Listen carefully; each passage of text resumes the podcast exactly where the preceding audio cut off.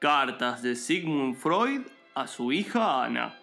Querida Ana, espero que estés muy bien. La verdad que te escribí a estas líneas porque me da mucha vergüenza mi actitud y comportamiento el día de ayer, cuando llegué por la noche golpeando por todos lados y diciendo llámalo, llámalo, en referencia al señor que me da la fafa por un dinero que la verdad es bastante caro. Espero que la, eh, me cobren menos porque me dijeron que hay un combo si pido dos ravioles en lugar de uno. Postdata, todo esto que te digo no puede ser dicho a los señores policías. Esto fue Cartas de Sigmund Freud a su hija Ana.